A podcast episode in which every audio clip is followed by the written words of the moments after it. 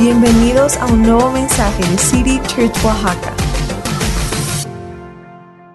Últimamente siento que hemos estado siendo bombardeados constantemente con un montón de malas noticias. Parece que a donde quiera que voltees simplemente es mala noticia tras mala noticia tras mala noticia y digo, hay que estar orando, hay que estar atento, pero al mismo tiempo lo que yo quiero hacer hoy es traerte un poco de buenas noticias, porque no sé si tú, pero yo de vez en cuando necesito escuchar unas buenas noticias y yo quiero llevarte a un pasaje en la palabra de Dios hoy que siento que es para este tiempo y ahorita voy a explicar un poco del contexto en el que se escribió este pasaje, pero quiero pedirte que me acompañes al Salmo 46 y vamos a leer el capítulo y después vamos a hablar un poco acerca de el trasfondo histórico de este salmo. Y dice así el Salmo 46 Dice, Dios es nuestro refugio y nuestra fuerza.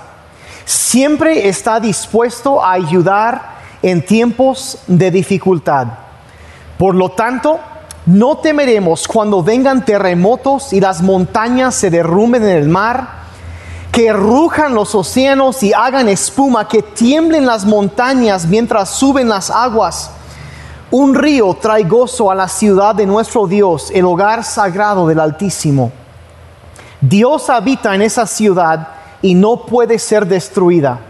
En cuanto despunte el día, Dios la protegerá. Y las naciones se encuentran en un caos y sus reinos se desmoronan, pero la voz de Dios truena y la tierra se derrite. El Señor de los ejércitos celestiales está entre nosotros. El Dios de Israel es nuestra fortaleza. Vengan y vean las obras gloriosas del Señor y miren cómo trae destrucción sobre el mundo. Él hace cesar las guerras en toda la tierra, quiebra el arco y rompe la lanza y quema con fuego los escudos. Y el verso 10 dice, quédense quietos y sepan que yo soy Dios. Toda nación me honrará y seré honrado en el mundo entero. Antes de seguir, quiero orar. Padre, en esta, este momento yo te pido, Padre, que ministres a nuestros corazones. Padre, por cada corazón intranquilo, inquieto, que está buscando descanso, Padre, que está buscando, yo pido hoy que el poder de tu palabra venga sobre nosotros, que arreste nuestra atención, Señor, y siembre una semilla de esperanza, de alegría, de paz en nuestros corazones. Ayúdanos hoy, háblanos hoy Espíritu Santo y ayúdanos a recibir tu palabra para este día. Te pedimos en el nombre de Jesús. Si estás de acuerdo con esa oración, pon amén ahí en el chat o di amén ahí en tu casa, no sé dónde estás, pero, pero ah, di que estás de acuerdo con eso. Yo, yo creo que hay esperanza que viene. Entonces quiero contarte un poco del trasfondo de, esta historia, de este salmo, porque no lo puedes captar bien ah, ni recibir el mensaje que trae si no lo entiendes. Y generalmente se considera que este salmo se escribió en el año 701 antes de Cristo. Y te preguntarás, bueno, ¿por qué una fecha tan específica? ¿Cómo pueden saber? Bueno, el asunto aquí es que, y te voy a dar una pequeña lección de historia en este entonces, el asunto aquí es que en el Antiguo Testamento habla del reino de Israel, pero a esas alturas, después de que Saúl fue el primer rey y después David y Salomón, y era lo que llaman el reino unido de, de Israel, el unificado, después cuando el hijo de Salomón tomó el reino, tomó unas decisiones muy poco sabias y se dividió la nación. Y a partir de esa fecha se conocía el reino norte de, la nación de Israel como Israel y al sur lo conocían como Judá que era la tribu de Benjamín y algunas partes y otras, y la, tribu de Judá, y ahí era donde se encontraban Jerusalén. Jerusalén era la capital del reino sur, o sea, de Judá, y Samaria era la capital del norte de Israel. Y para cuando sucedió esto, unos 20 años antes, la ciudad de Samaria, bueno, el reino del norte de Israel había sido invadido y ah, ahora sí que despojado, destruido por los asirios. La, capital, Samaria, fue capturada. Ah, decenas de miles de personas, cientos de miles en total, fueron llevados ah, en cautiverio a Siria. Y después de ese tiempo, en el año 701, el rey Sennacherib de Asiria llegó a poner sitio a la ciudad de Jerusalén. Ahora, ah, para entender eh, la gravedad de la situación, en ese entonces Asiria era la potencia mundial militar tenían el ejército con las mejores armas, tenían capacidad metalúrgica que otros no tenían, sus armas eran más resistentes, más fuertes, entonces tenían armas que los demás no tenían y aparte eran altamente entrenados como ningún ejército hasta esa fecha había sido preparado en táctica, en estrategia militar y, um, y, eran muy organizados, muy entrenados, muy preparados.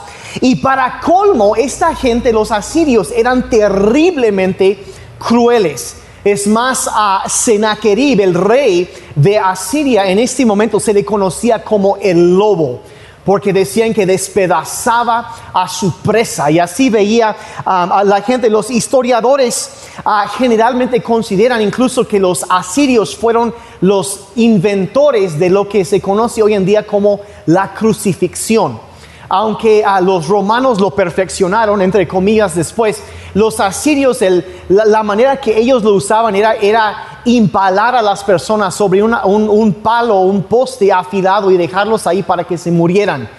Y cometían toda clase de barbaridades y atrocidades que hoy en día la, verdad nos revuelve el estómago pensar en eso y hay leyes en contra de esta clase de cosas, de los genocidios y a los crímenes en contra de la humanidad que estas personas ah, cometían. Eran famosos por cuando invadían y tomaban una ciudad de agarrar a los líderes y literalmente quitarles la piel vivos y poner la piel en la pared con, con, clavos para advertir a las personas que si alguien se rebelaba en contra de ellos, qué es lo que les iba a pasar. Ah, eran, eran terriblemente, mutilaban a sus cautivos, eh, torturaban a las personas y su meta no era solamente conquistar, era devastar y humillar a la gente a quienes ellos atacaban y conquistaban. Y e, eran eh, eh, cada cosa, mutilaban los cautivos y los, los guerreros de los asirios eran conocidos por tomar después de cortar las extremidades de los cuerpos de sus cautivos, o sea, eh, orejas, narices, hacerse ellos cadenas, o sea, collares con eso y entrar a la batalla vestidos así. Eran gente terriblemente bárbara, era gente ah, depravada, malvada, y estas eran las personas que estaban llegando a sitiar a Jerusalén y atacar al pueblo de Dios en esta, cuando sucedió esto. Y, obviamente eso es lo que hacían con los hombres y lo que hacían con las mujeres y los niños, pues ni hablar de eso, era todo, era cosas terribles hacían. Entonces, un ejército altamente preparado, equipado, crueles hasta más no poder, pero encima de todo eso, los asirios eran maestros de lo que hoy en día se conoce como guerra psicológica. Ellos hacían tablas de barro y lo cosían y hacían inscripciones con dibujos de lo que ellos iban a hacer con sus víctimas. Y hacían estas tablas y las mandaban a los pueblos a donde iban a atacar para sembrar terror entre las personas. Esto es lo que les va a pasar. Les decían y mandaban cartas y la Biblia misma habla de eso, se han descubierto estas, estas tablas de, barro, los han encontrado y, y, dice, e, e, y enviaban cartas detallando lo que iban a hacer. Y la Biblia dice que ellos lo hacían y cito textualmente para espantarlos y aterrorizarlos para así poder tomar la ciudad.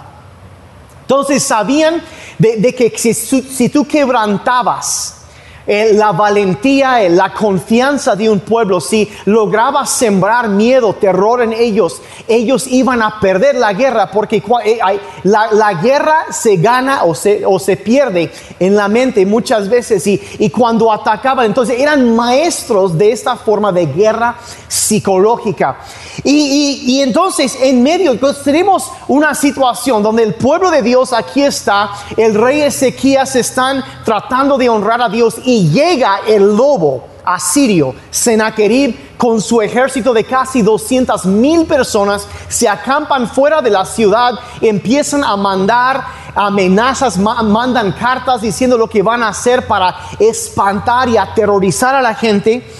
Y en medio de todo este tumulto, tumulto nacional, eh, acuérdate que unos 20 años antes ya habían saqueado a Samaria, la nación, el, la nación, la parte norte del reino de Israel, y ya y lo sabían lo que había pasado. Entonces los recuerdos estaban frescos y, y ahora llegan con nosotros y un momento de terror, un momento de tumulto nacional, de preocupación, de amenazas, de miedo Ah, de, qué vamos a hacer. Y en medio de todo esto, el Espíritu Santo viene sobre uno de los hijos de Coré, los cantores en el templo de Dios, y le inspira para escribir el salmo que acabamos de leer. Y hoy, 2700 años después, podemos como ellos recibir esperanza en medio de momentos difíciles. Un poco de buenas noticias y verso 1 otra vez dice, Dios es nuestro refugio y nuestra fuerza. Siempre está dispuesto a ayudar en tiempos de dificultad. En medio de eso empieza a venir este mensaje inspirado por Dios y otra dice ahí siempre dispuesto a ayudar. Otra versión dice nuestro pronto auxilio en momentos de tribulación. Otra versión dice nuestra ayuda segura la ayuda segura. Y, y son esa frase, la ayuda segura, pronto auxilio, el siempre dispuesto. En el hebreo son dos palabras, nimsa, meod. Y la palabra nimsa es, habla de algo que debe ser descubierto, algo que, que puedes encontrarse con esta cosa y experimentar. Y está hablando de que algo que se, se tiene que experimentar, algo que es algo que tú tienes que, que no se puede describir con palabras, sino que tienes tienes que, ah, tienes que ah, experimentarlo por, por, ti mismo. Por ejemplo, te pueden hablar de, de qué rico es ir a la playa. Y te pueden hablar, no es todo eso, pero hasta que tú hayas ido y hayas experimentado cómo es la playa cuando ya llevas un buen rato y no has ido de vacaciones y sales y de repente sientes la arena entre tus dedos, la brisa del mar. No hay palabras realmente que describen eso, que te sientas ahí tomando tu, tu no sé, tu, tu, tu agua de coco, viendo cómo se pone el sol. No hay palabras realmente que describen eso. Y es lo que está hablando ese concepto, NIMSA, que que es algo que tienes que experimentarlo porque las palabras no lo pueden describir. Entiéndase un tamal de amarillo, pues. Algo así, algo que simplemente así hay de tamales y pero un tamal de amarillo, no, las no tienes que experimentarlo. Y eso es lo que está diciendo. Hay algo que es, hay algo acá que, que, tienes que experimentar, pero tienes que descubrirlo, experimentarlo por ti mismo para poder entender. Es la primera palabra de esa frase. La segunda palabra en el hebreo es meod y es un superlativo significa que es algo que es excesivamente, abundantemente maravilloso. Algo que es, es tan grande, es, es y en, en, otras palabras podemos decir, es algo tan grande, tan maravilloso, más allá de lo que puedes imaginar, pero tienes que experimentarlo. Entendemos que podemos interpretar y como que parafrasear esta, este versículo y decirlo así, que en tiempos de dificultad, la fortaleza, la protección, y la provisión de Dios fluyen de una manera excesivamente abundante. fluyen estas cosas de una manera excesivamente abundante. Algo que tú tienes que experimentar para ti mismo, porque la gente te puede, yo te puedo hablar de esto, pero hay algo que tienes que experimentar para ti mismo. Y hasta haberlo experimentado no lo vas a entender. Eso es lo que nos está diciendo. Bueno, ¿y qué significa eso para nosotros hoy en día? Al mejor, mira, dices, bueno, yo no estoy siendo sitiado por los asirios. Y gracias a Dios que, que nadie que está escuchando eso está viviendo esa realidad. Pero, pero ¿qué significa esa verdad de que la, la fortaleza, la protección, la provisión de Dios fluyen de una manera eh, excesivamente abundante en tiempos de dificultad? ¿Qué significa eso cuando tú estás siendo asediado al mejor por ansiedad? O por problemas con tus hijos. ¿Qué, qué significa cuando te aterroriza pensar en el futuro y en el mundo en el cual tus hijos y tus nietos van a crecer?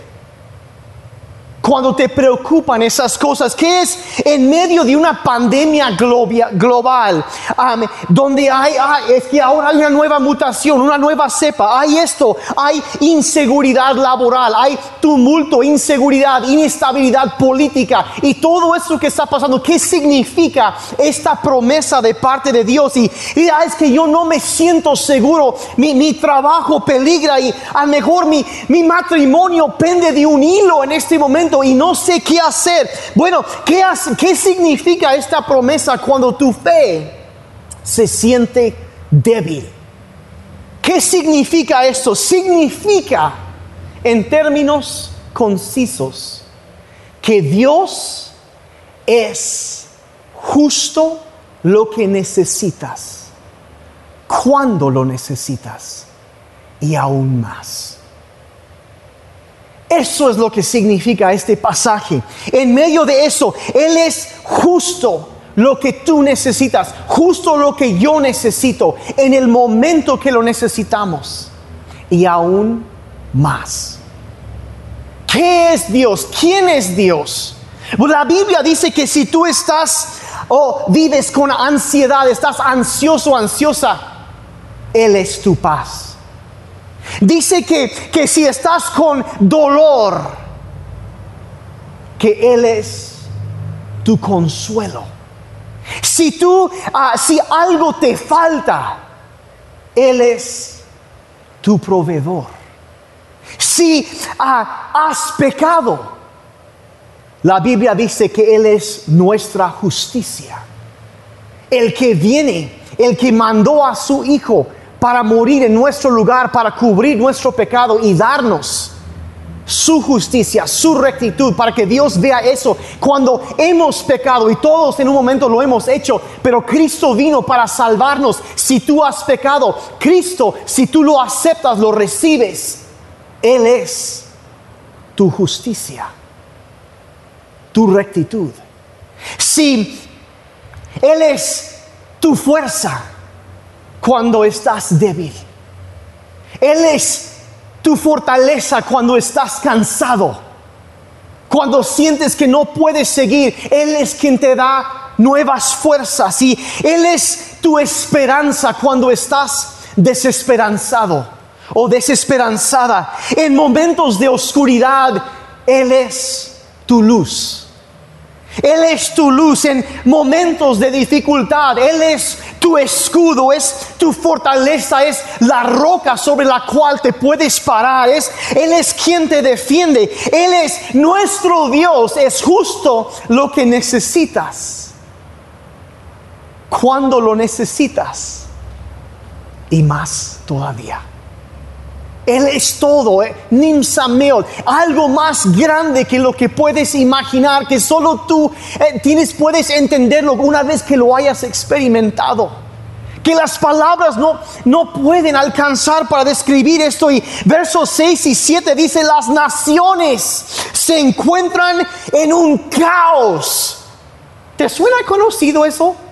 Alguna, como dicen por ahí, cualquier parecido con la realidad, mera coincidencia, ¿verdad? Las naciones se encuentran en un caos. Eso describe las noticias hoy en día. Se dice, y su reino se desmorona. Las cosas que ellos pensaban esperar, se están desmoronando todo eso. La voz de Dios, dice, en medio de todo eso, truena. Y la tierra se derrite.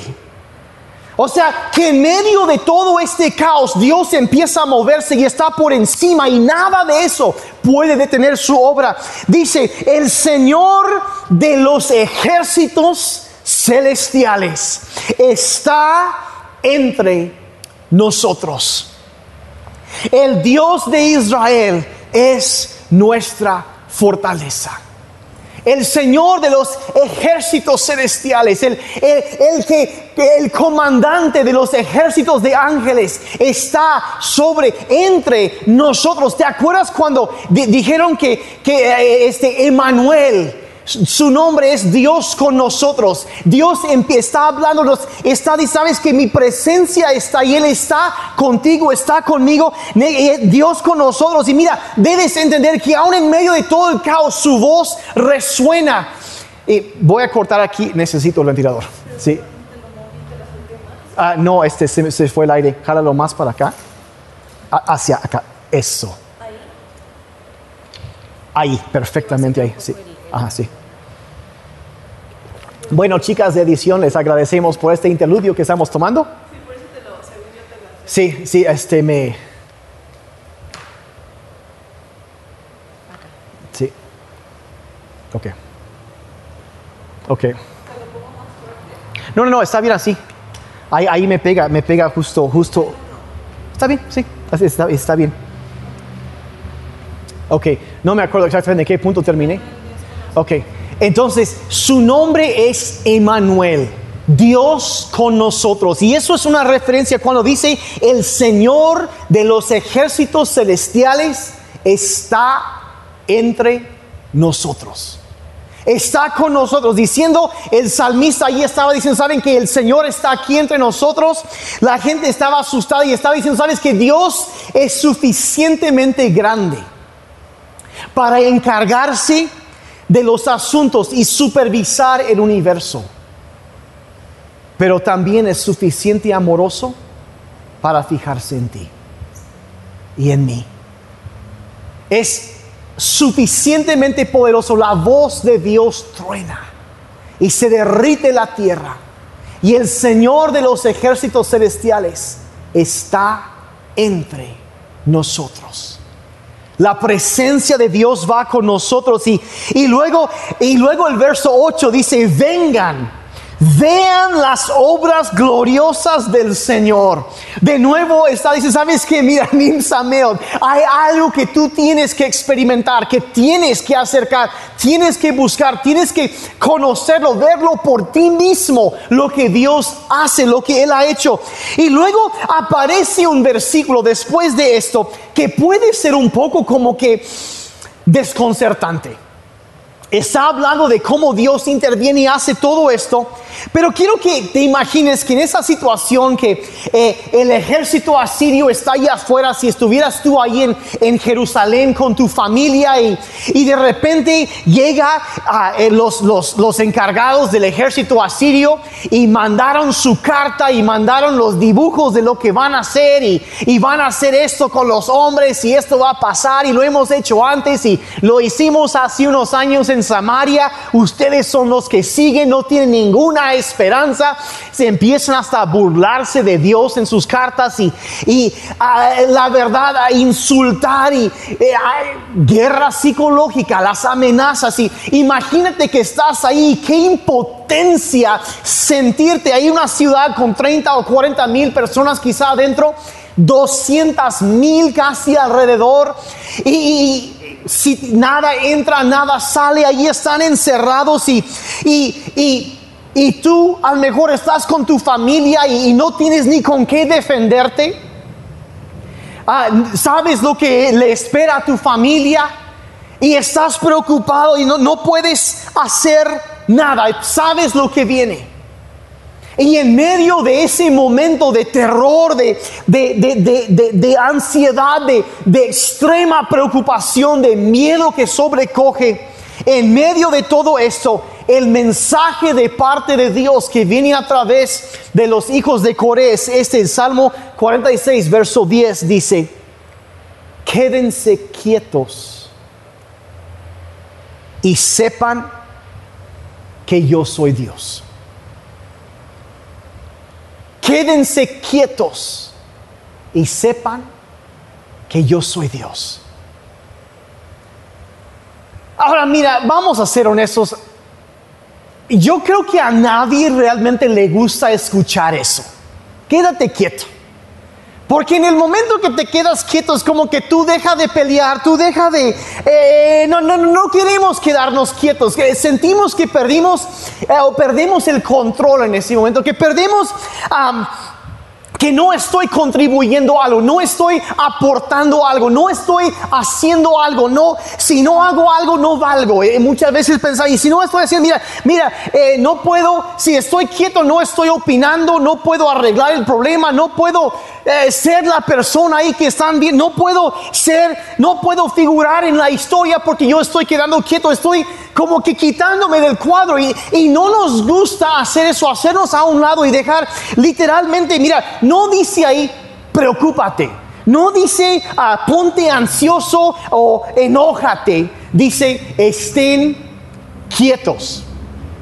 Y literalmente esa, esa, esa palabra en, hebreo, Rafa, significa estar quieto, relajarse, soltar aflojar, bajar la tensión, soltar la tensión. O sea, eh, si estuvieras como jalando una cuerda, esto, Rafa, sería soltar la cuerda y dejarla caer, soltar la tensión. Significa literalmente quitar las manos. O sea, quita tus manos de la situación.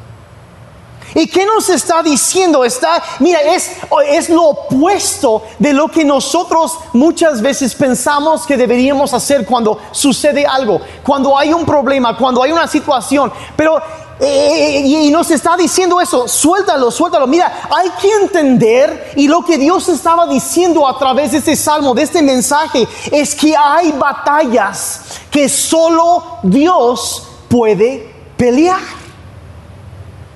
Hay batallas que Dios ha reservado para sí.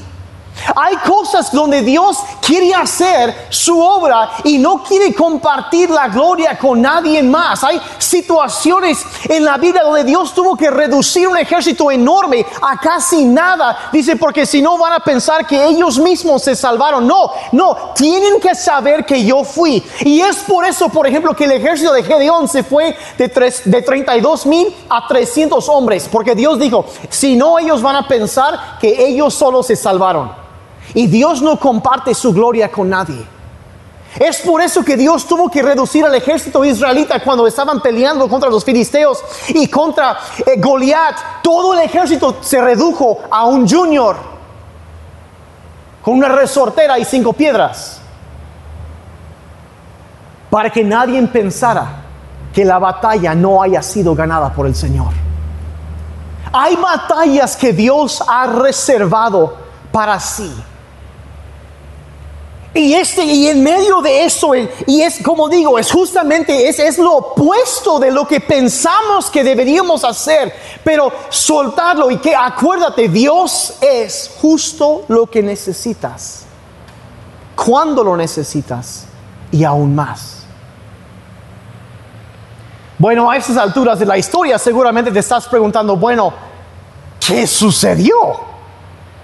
Si están diciendo estén quietos, no hagan nada, sepan que yo soy Dios, ¿qué fue lo que sucedió?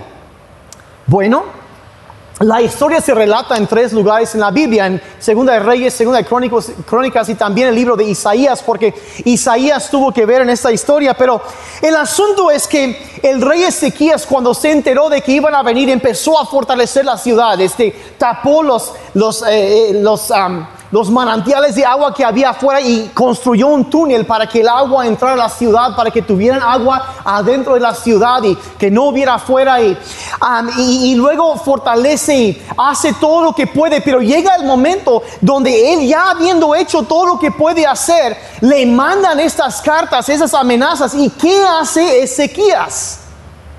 Las toma las cartas entra a la casa del Señor y las presenta delante de Dios. Y empieza, él había hecho todo lo que él podía hacer, pero las presentó delante de Dios y luego se humilló e hizo una oración sencilla. Y Dios respondió a través del profeta Isaías que él, él iba eh, con, esta, eh, como digo, se habían preparado lo que podían, pero cuando se dieron cuenta que era más allá, que no tenían esperanza, dejaron de hacer y simplemente se fueron a buscar a Dios. Me quedo aquí tranquilo y busco tu ayuda, Señor. Busco, Señor, tu ayuda. Entonces Dios responde a través del profeta Isaías y dice que Él los defendería. ¿Y qué fue lo que sucedió?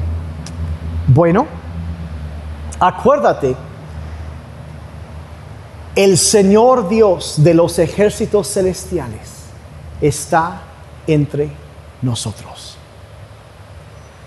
La Biblia narra que esa noche un ángel salió de la presencia del Señor entró al campamento de los asirios y destruyó a 185 mil guerreros. Una noche, un solo ángel.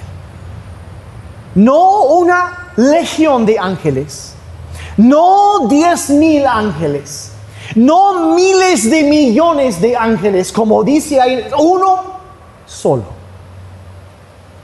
fue suficiente. Y entró esa noche y destruyó el ejército asirio por completo.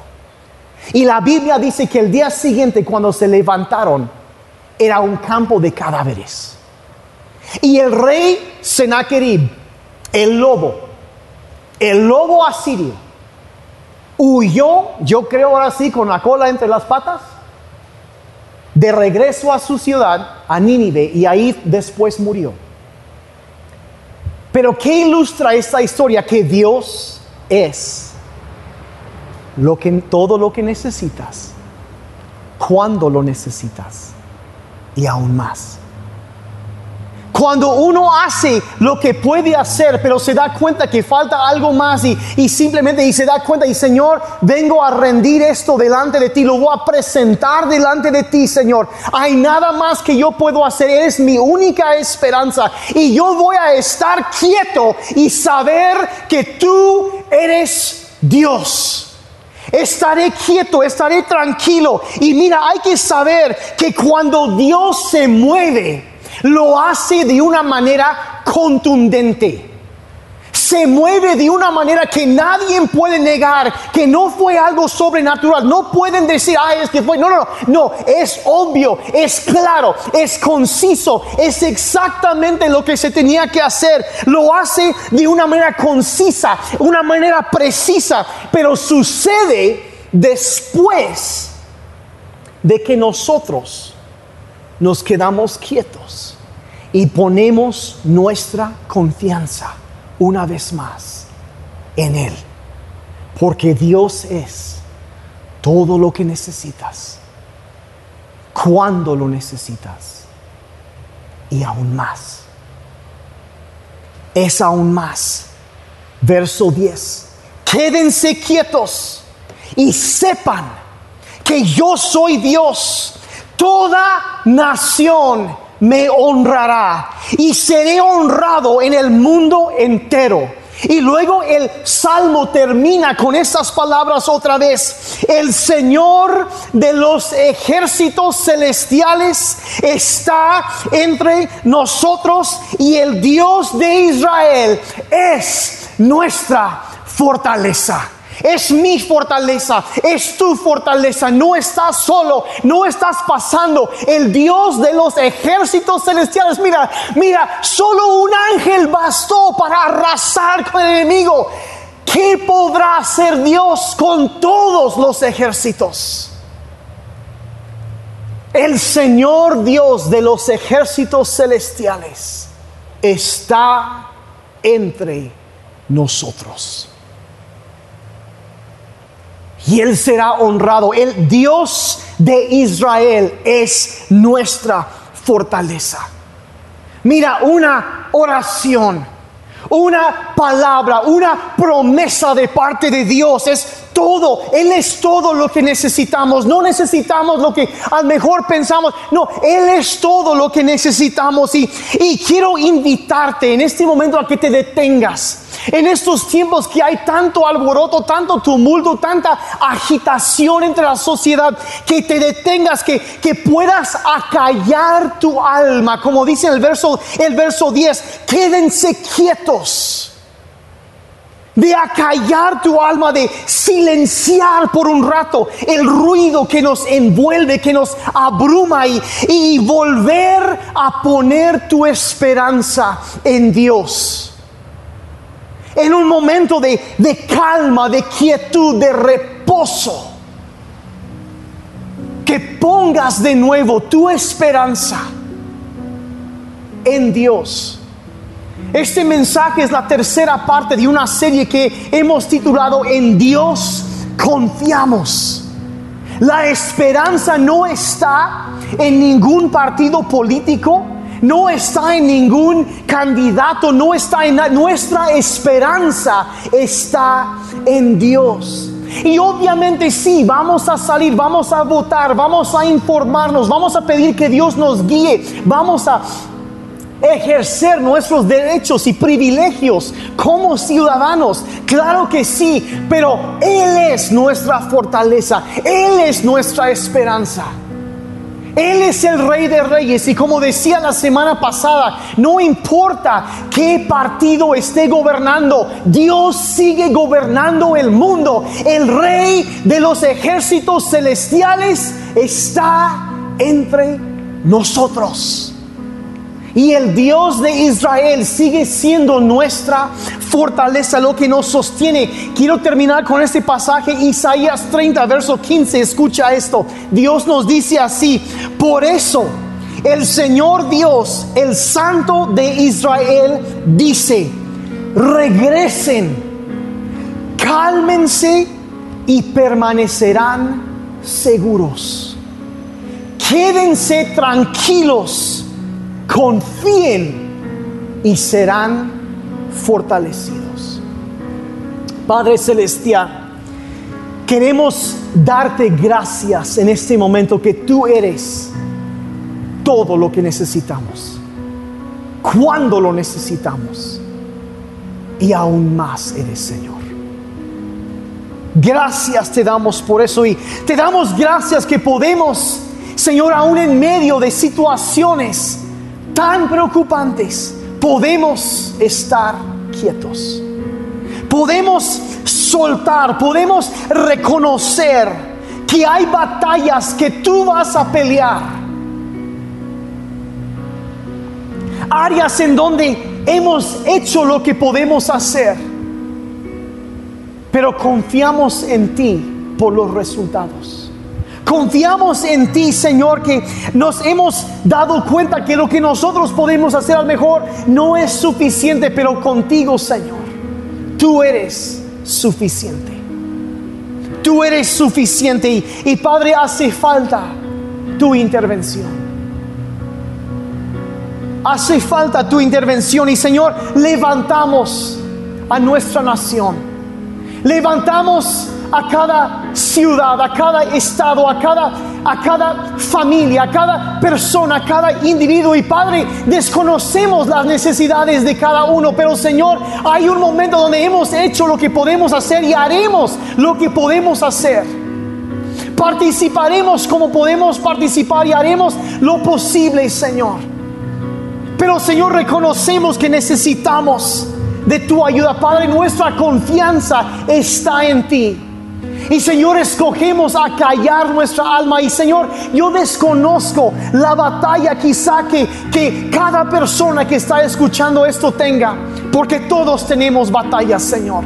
Todos tenemos luchas, todos tenemos retos por delante. Y Señor, pero yo sé que hay un momento donde podemos hacer lo que podemos, pero hay un momento también donde podemos simplemente quedarnos callados. Podemos soltar, quitar las manos